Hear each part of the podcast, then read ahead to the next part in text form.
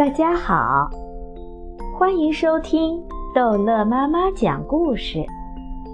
今天，逗乐妈妈要讲的是《淘气包马小跳》四个调皮蛋之树上长满油炸鸡腿和汉堡包。植物园真大呀！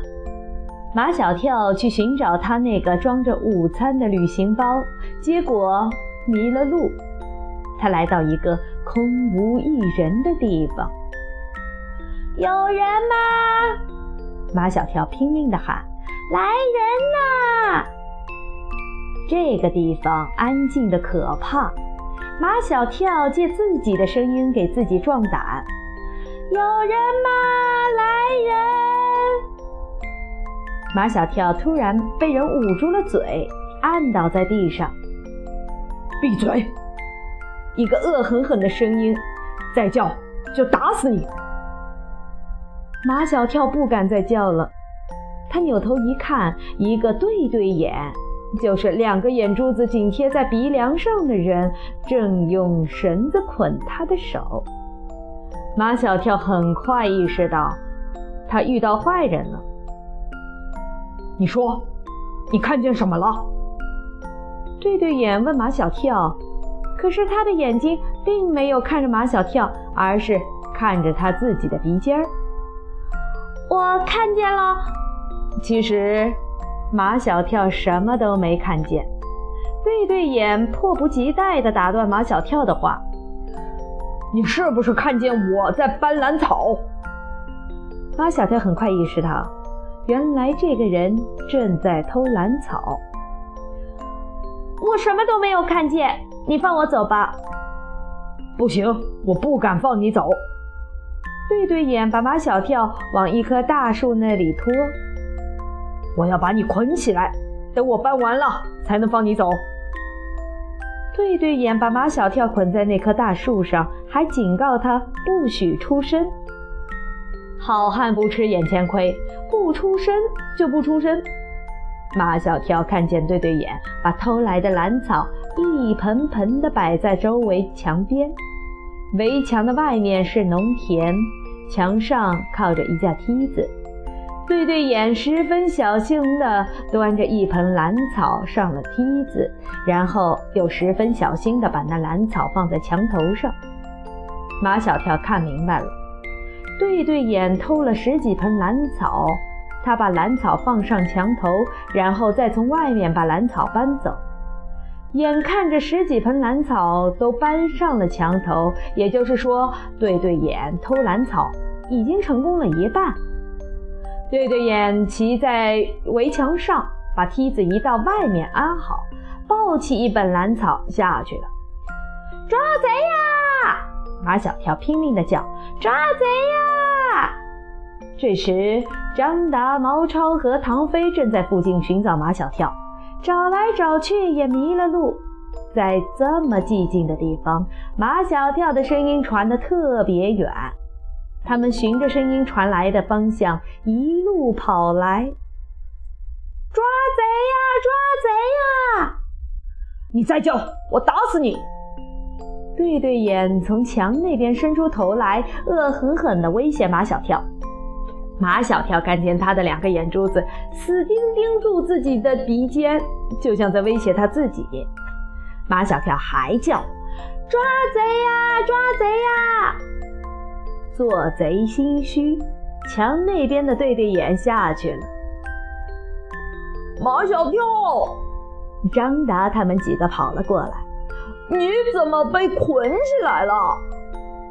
有人偷蓝草。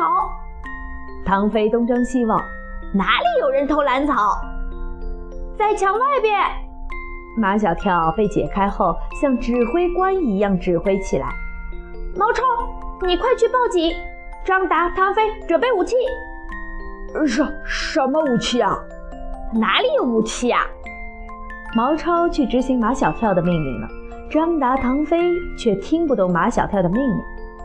石头就是武器，马小跳说：“你们俩不是都吹自己是神投手吗？练兵千日，用兵一时，现在就看你们的啦！他们选好了一个最佳的进攻地势，张达、唐飞捡起了许多石头堆在那里备用。墙那边的对对眼听墙这边半天没了动静，以为马小跳已经走了，便又爬上来。对对眼刚一露头，马小跳一声令下。打张达和唐飞手中的石头飞出去，一块打在对对眼的胸口上，一块打在对对眼的肩头上。把对对眼打下去之后，他们怕对对眼贼心不死，把墙头的兰草偷走，所以他们继续向墙外扔石头。对对眼再也不敢上来了。这时候，毛超带着植物园的保安飞奔而来。马小跳告诉他们，偷兰草的对对眼把兰草都搬上墙头，有一棚已经被他搬到墙外边去了。一个保安马上翻上墙头，他他说那盆兰草在墙头外，作案工具梯子也在墙头外，偷兰草的人已经不见了。幸好被你们发现了。这十几盆兰草是最名贵的兰草，价值好几十万呢。好几十万！毛超的眼睛眨巴着。那我们就是保护国家财产的小英雄啦！保安们都笑了起来。唐飞赶紧说：“我叫唐飞，他叫毛小跳，他叫毛超，他叫张达。你们一定要给我们学校写表扬信哦！”保安们又笑起来。答应他们一定给他们学校写表扬信，然后不再理他们，忙着去把墙头的兰草一盆一盆的搬下来。马小跳他们几个往回走，马小跳问：“刚才你们是怎么找到我的？”我们发现了一棵树，唐飞的样子很神秘，树上结满了好吃的东西，真的。马小跳已经饿得眼冒金星，一听有说吃的，眼睛都绿了，恨不得长上翅膀飞到那棵树下。马小跳跟着他们晕头转向地来到那棵树下，一看，那上面果然结着许多吃的，有油炸鸡腿、汉堡包、可口可乐、原味薯片、美国提子水晶果冻、妙式酸奶。马小跳来不及去想这些美味食品是不是从树上结的，摘下一个油炸鸡腿就啃了起来。唐飞、毛超和张达也不甘落后，有的摘下汉堡包，有的摘下可口可乐，有的摘下水晶果冻。其实刚才是马小跳错怪这三个铁哥们儿了，这是毛超想出的一个新花招，趁马小跳去找旅行包的时候。他们把他们自己带的午餐全部贡献出来，用线拴起来吊在树上，等马小跳回来一起吃这顿很有创意的午餐。